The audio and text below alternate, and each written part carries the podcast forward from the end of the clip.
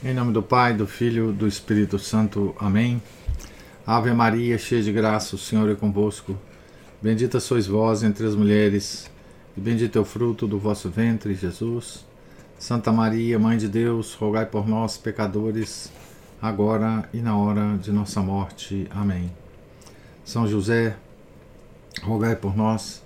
São Felipe Neri, rogai por nós. Nossa Senhora de Fátima, rogai por nós. Em nome do Pai, do Filho, do Espírito Santo.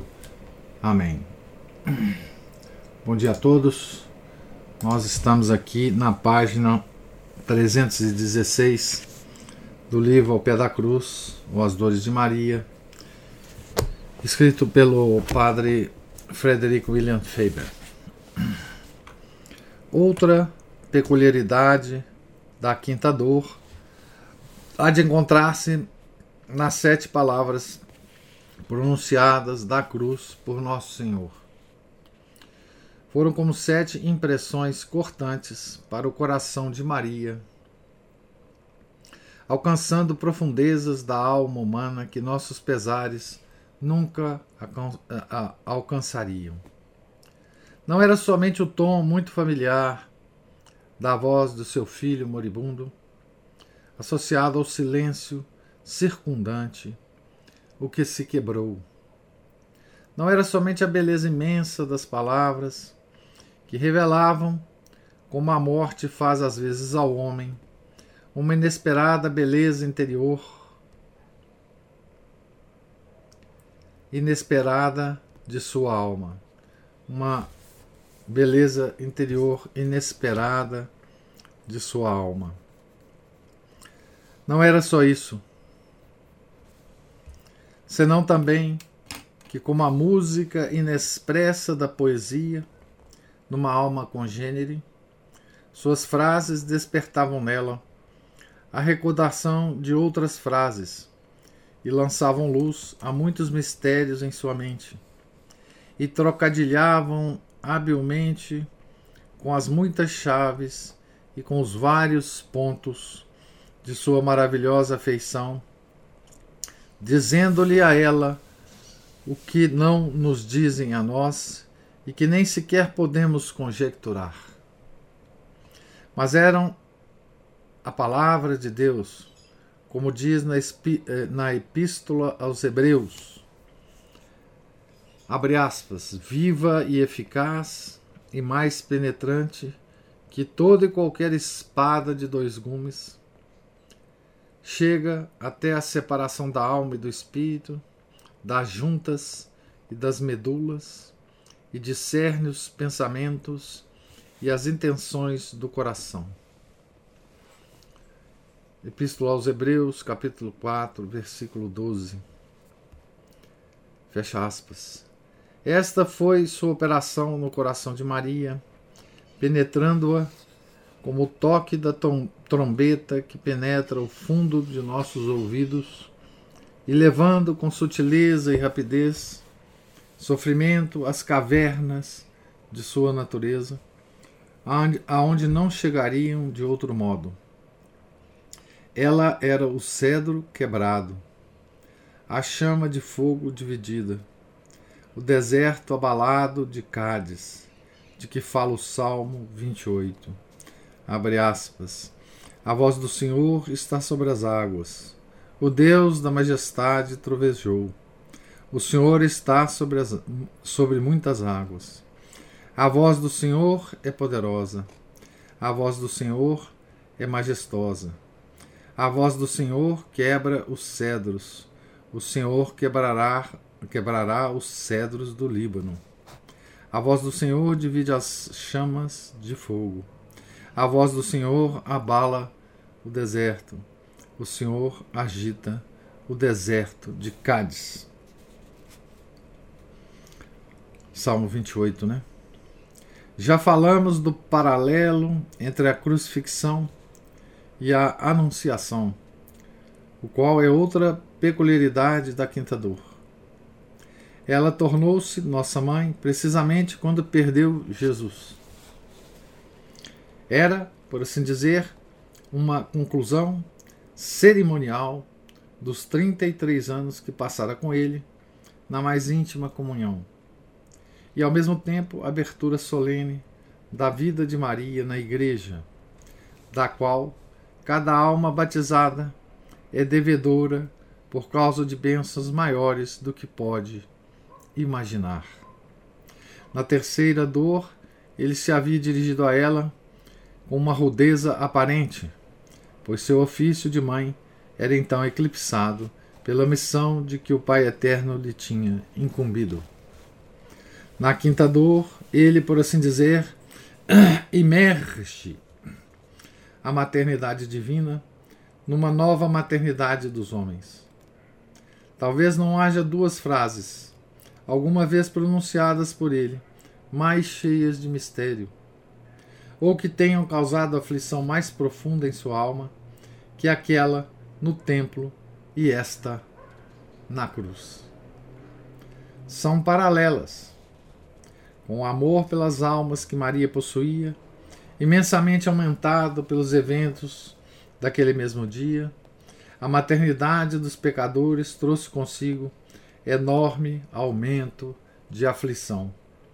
As multidões que então caminhavam sem pastor sobre a terra, as multidões sempre crescentes das eras fecundas, ela recebeu-as todas em seu coração com uma iluminação sobrenatural quanto à malícia do pecado, com a mais fina percepção da situação deplorável e da miséria desemparada dos pecadores.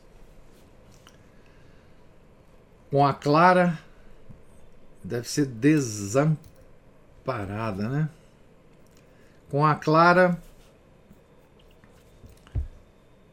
previsão da resistência bem-sucedida que a vontade livre faria à graça e com a mais profunda apreciação dos horrores do exílio eterno entre a escuridão e as chamas da danação. As palavras de Nosso Senhor causaram o que diziam. É sempre assim com Deus, né? As palavras causam o que, que elas dizem, né? Portanto, tornaram-na mãe dos homens, não por uma proclamação oficial meramente exterior, mas na realidade de seu coração. Ele abriu aí fontes de amor inesgotável. Introduziu-a a amar os homens como ele os havia amado na medida em que seu coração podia aproximar-se do seu. Multiplicou-se, por assim dizer, nas almas dos pecadores milhões e milhões de vezes e deu-lhe a ela amor suficiente para todos. E que amor! Tão constante, tão ardente, tão eloquente, tão superior ao amor materno terreno, tanto em confiança e ternura, como em perseverança. E o que era este novo amor senão uma nova capacidade para sofrer? Não podemos compreender corretamente a dor de Maria na crucifixão em nenhumas circunstâncias, simplesmente porque está acima de nossa capacidade mas não compreenderemos os conceitos corretos que somos capazes de alcançar, a menos que saibamos que ela se tornou nossa mãe ao pé da cruz. Não por uma mera declaração, mas por uma verdadeira criação, mediante a palavra efetiva de Deus, que naquele momento ampliou seu coração quebrantado e o supriu de afetos novos e amplos, causando por isso um, um aumento imensurável de suas aflições. Foi com grande trabalho que ela passou as dores de parto, de parto em nosso nascimento. A amargura da maldição de Eva cercou sua alma inefavelmente naquela hora de nosso nascimento espiritual. Não devemos deixar de reconhecer também, entre as peculiaridades desta dor, o que ela compartilha com a quarta dor. Deixa eu só fazer uma observação aqui, né? O, nesse trecho que eu acabei de ler, o, o padre Faber volta àquela aquela expressão, aquela palavra de Jesus, onde ele aponta a João, a sua mãe, né? e aponta Maria, seu filho. Né? É, ele já, já havia é, comparado essa, essa palavra de Nosso Senhor na cruz com a, a expressão do anjo que anunciou a Maria a encarnação do Verbo, né? Então ali, na Anunciação, Maria seria mãe de Deus e nessa nova Anunciação, Maria então seria nossa mãe, né? Então, é... mas aqui ele chama atenção que não é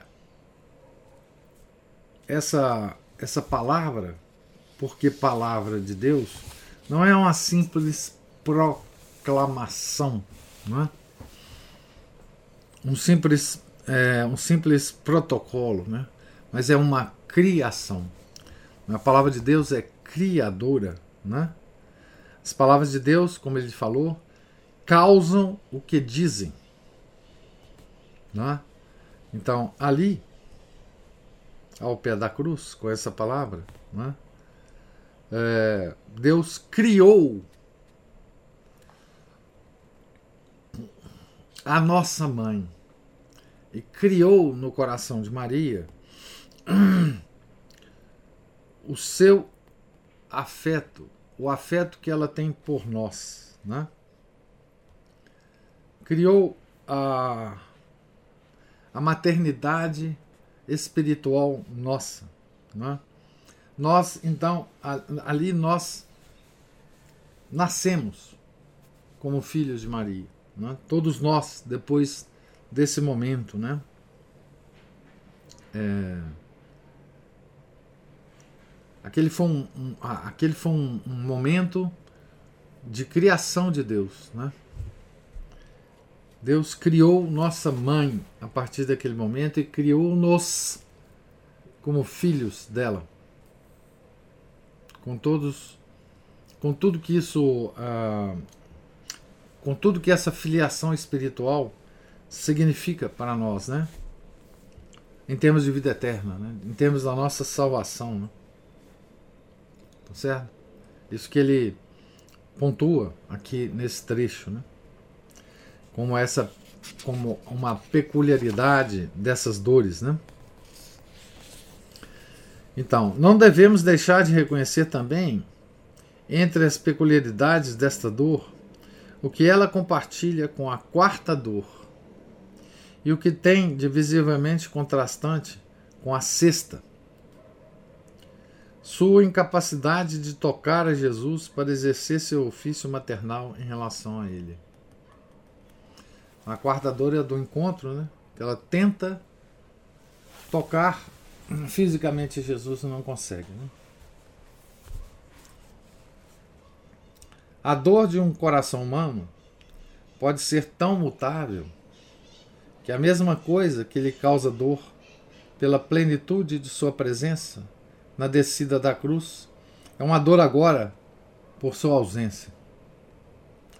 Mas os que não compreenderam desde então esta contradição prantearam pouco muito pouco pelo seu próprio bem.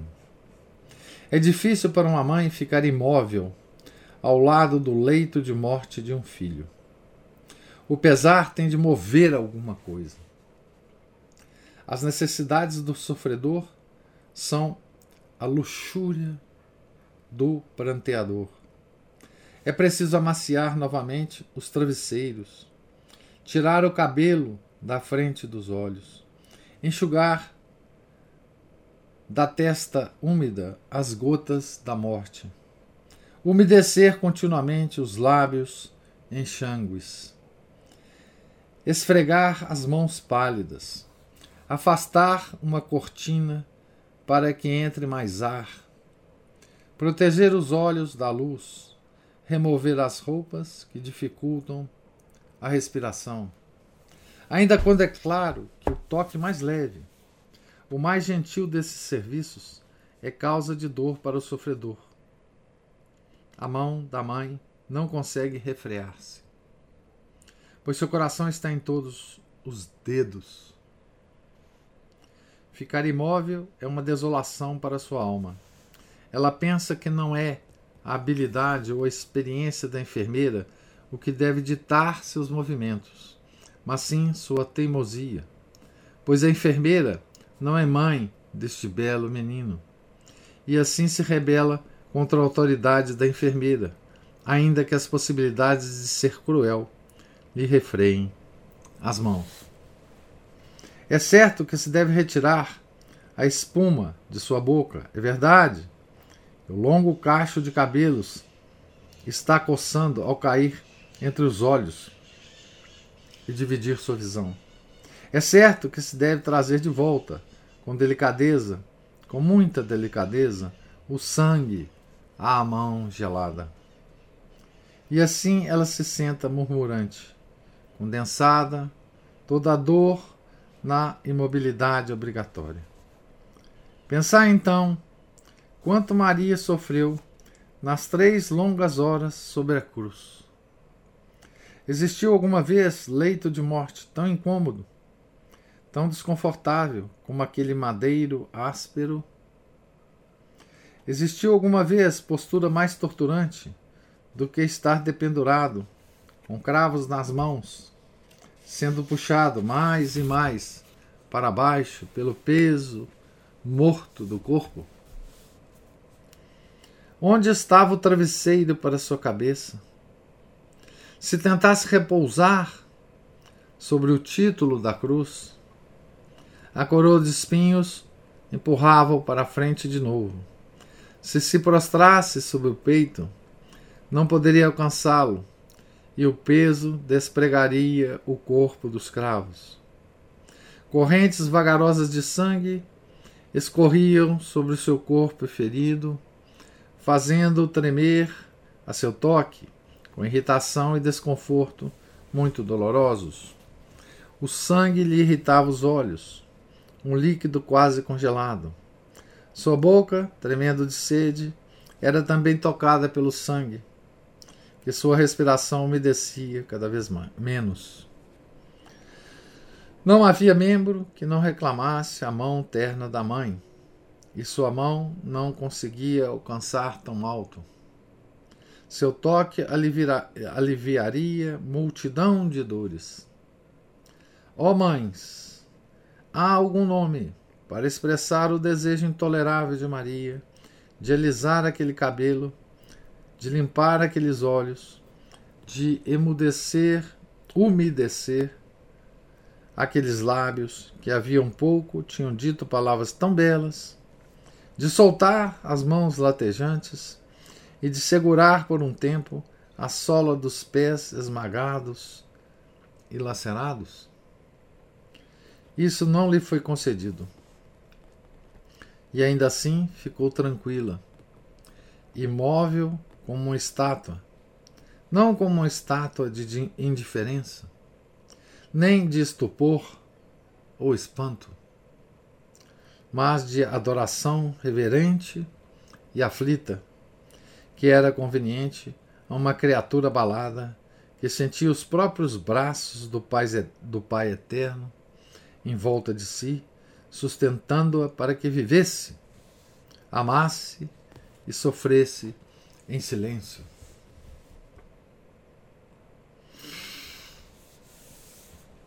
Então, aqui de novo o padre Faber faz aquela operação de nos fazer comparar né, coisas que acontecem com as mães, é, digamos, normais, né, com a, o que aconteceu com Maria naquele naquele tormento, né? Ou seja, uma mãe vendo o filho morrer em situação normal, na cama, enfim, tentando ajudá-lo, movimentando-se em torno da cama, fazendo isso e aquilo, brigando com a enfermeira, enfim.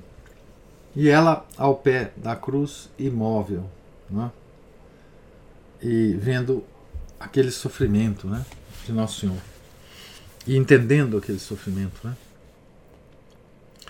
Devemos lembrar também que o abandono de Jesus pelo Pai foi para ela algo que não pode ser para nós.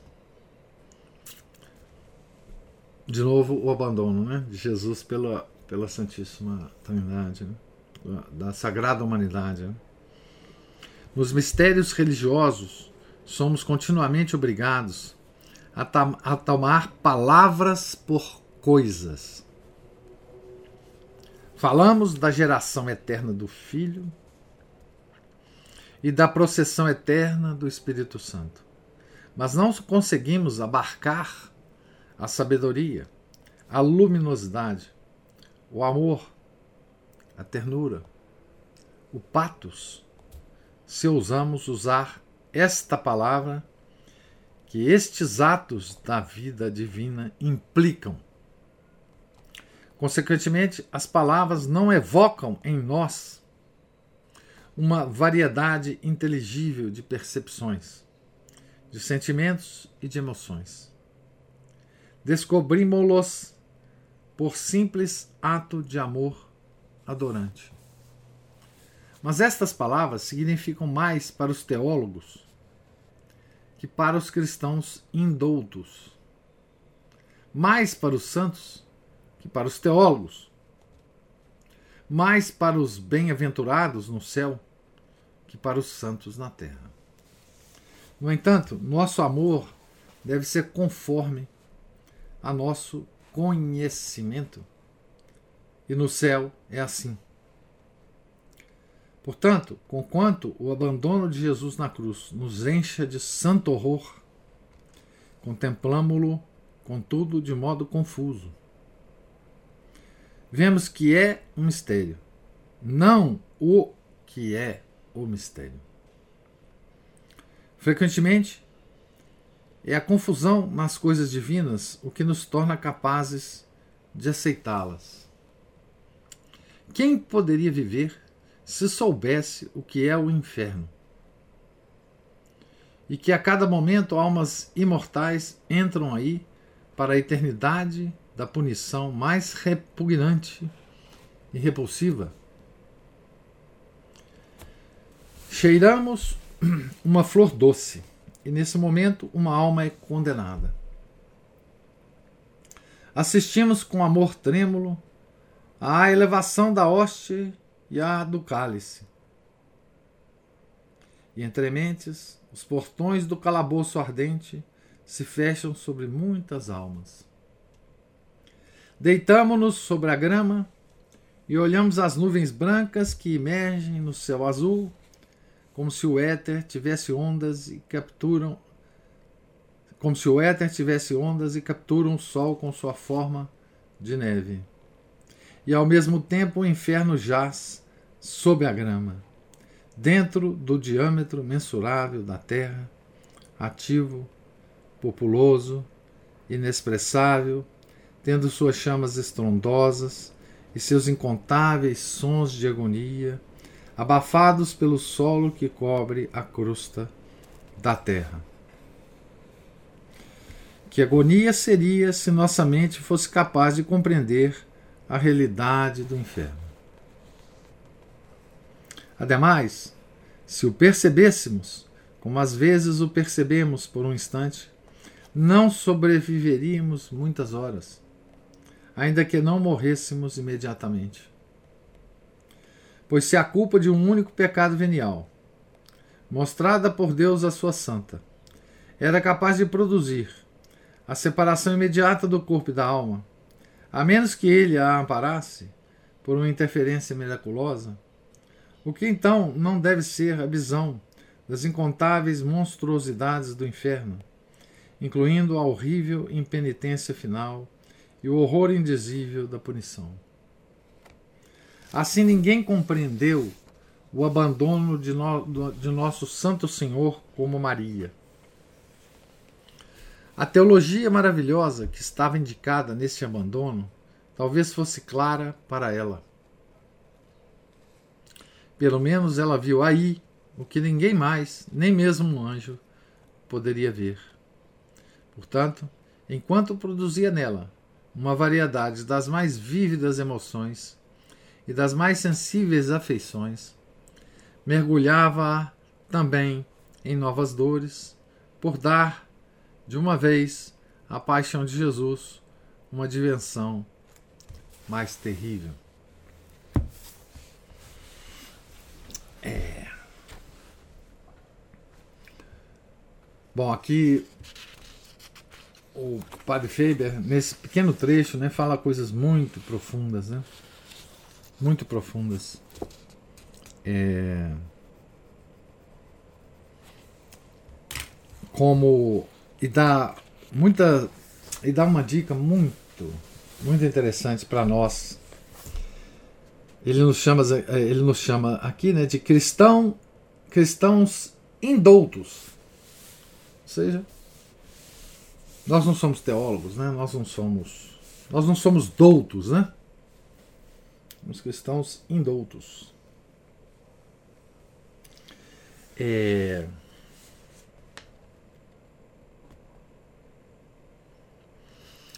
Então ele, ele começa dizendo o seguinte que nos mistérios da nossa fé, nos mistérios religiosos, né, somos continuamente obrigados a tomar palavras por coisas.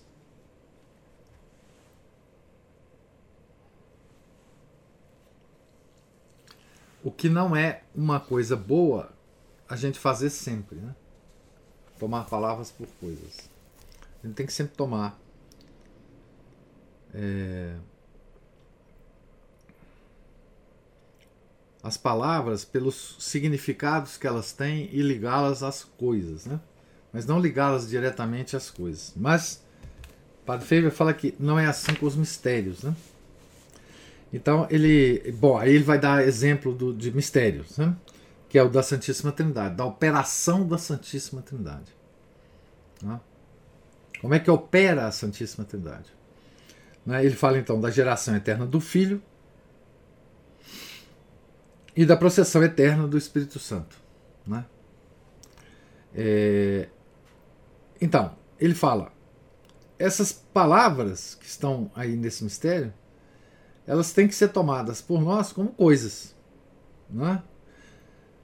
Porque nós não conseguimos, aí ele vai explicar, nós não conseguimos abarcar dessas palavras as coisas que elas significam. Ou seja, nós não conseguimos abarcar a sabedoria, a luminosidade, o amor, a ternura, patos. Se ousamos usar esta palavra que esses atos da divina, da vida divina implicam. Não? Conseguimos tirar dessas palavras algo que nos dê alguma dica sobre a operação da, da, da, da Santíssima Trindade. Né? Então, essas palavras ele diz: não evocam em nós, não evocam em nós uma variedade inteligível de percepções, de sentimentos e de emoções. Patos é o, o Patos é o, o tom, o, ambiente. A, tem uma definição exata de patos, mas ele significa isso, né? O tom, a, a, a, a expressão, não é expressão, a, a, eu vou pegar depois uma, uma definição exata de patos, a palavra exata para traduzir. Patos é uma palavra grega, né? Consequentemente, as palavras não evocam em nós uma variedade inteligível de percepções, como outras palavras, né? De sentimentos e de emoções. Descobrimos-los, isso que ele acabou de falar, por simples ato de amor adorante.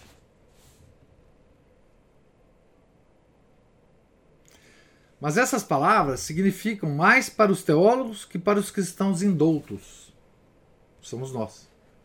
Mais para os santos que para os teólogos. Mais para os bem-aventurados no céu do que para os santos na terra. Então há uma gradação de compreensão dessas palavras, né? À medida que você vai subindo na vida espiritual, né? E na história da salvação. Aí ele diz uma coisa das mais interessantes aqui para nós, que é um é um grande uma grande lição, né? Ele diz assim: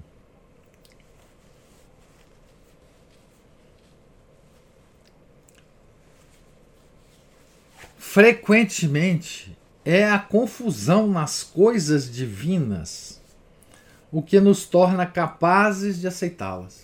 Olha que coisa impressionante. Que afirmação mais curiosa essa do Padre Feber. Frequentemente é a confusão nas coisas divinas o que nos torna capazes de aceitá-las. Confusão, a não percepção clara, né? É... Então, e aí ele vai dar um, um exemplo.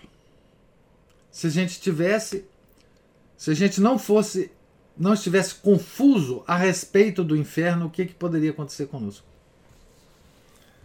O inferno é uma ideia confusa. Nós não temos uma ideia precisa do inferno. Né? É, Nossa Senhora levou, né? Nosso Senhor e Nossa Senhora levaram muitos, muitas almas ao inferno para ver, né?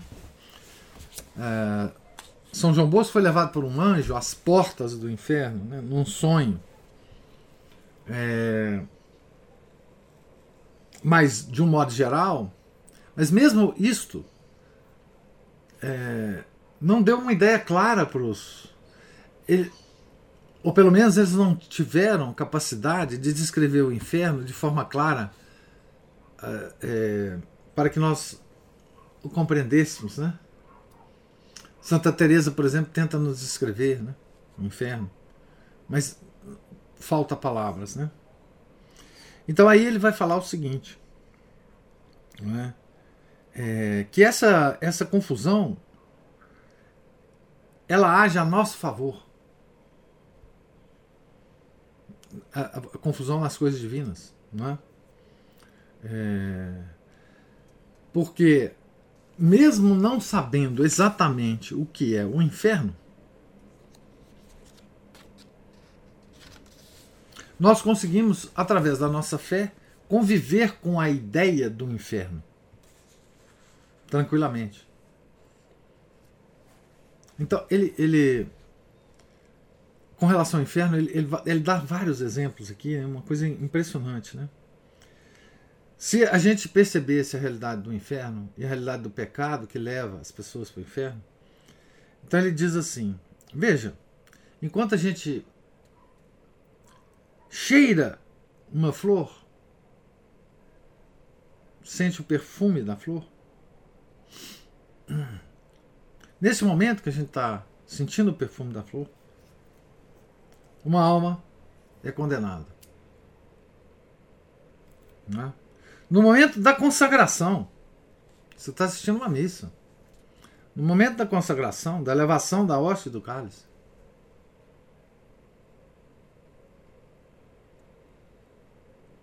muitas almas foram para o inferno.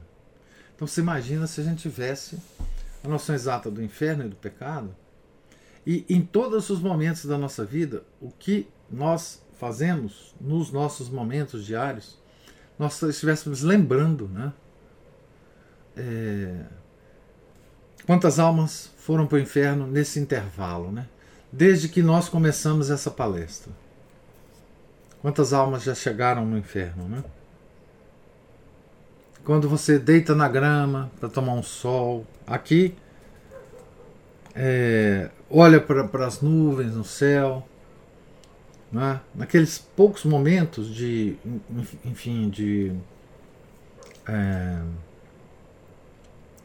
de prazer que você frui né, da natureza, quantas almas foram para o inferno? Então, isso tudo, ele está dizendo, né, é para nos explicar que a nossa confusão a respeito do inferno nos protege na nossa vida cotidiana. Não é? E por que, que nós aceitamos. Bom, e por que, que nós aceitamos o inferno mesmo estando confusos sobre ele? Por causa da nossa fé e por causa da nossa adesão à revelação e à tradição da igreja. É?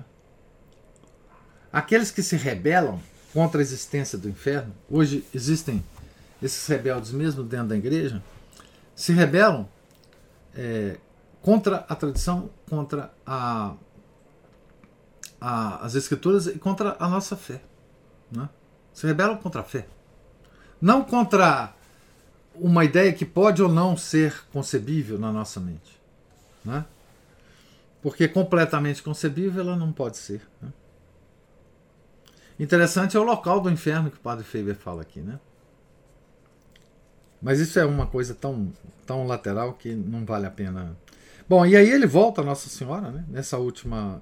É nessa última. Nesse último trechinho, dizendo o seguinte: ela não tinha essa confusão que nós temos. E, portanto, ela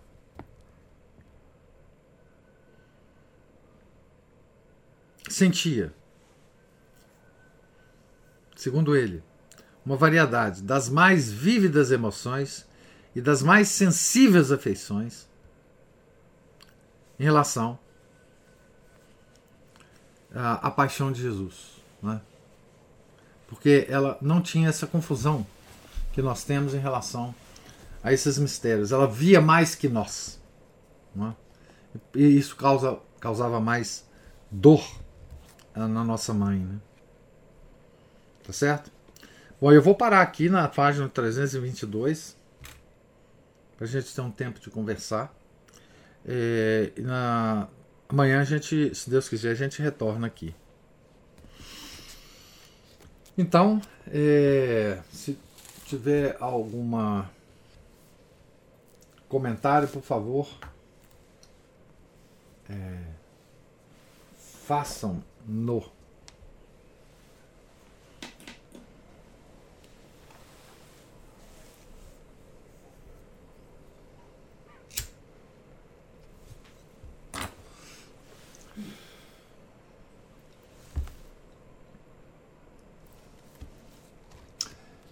Então, parece que não tem comentário. É... Então, nós, eu agradeço a presença, a paciência, né? Vocês me ouvirem aqui. Tenham todos um santo dia. Fiquem com Deus. Em nome do Pai, do Filho, do Espírito Santo. Amém.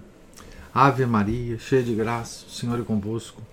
Bendita sois vós entre as mulheres, e bendito é o fruto do vosso ventre, Jesus. Santa Maria, Mãe de Deus, rogai por nós, pecadores, agora e na hora de nossa morte. Amém. São José, rogai por nós. São Felipe Neri, rogai por nós. Nossa Senhora de Fátima, rogai por nós. Em nome do Pai, do Filho, do Espírito Santo. Amém.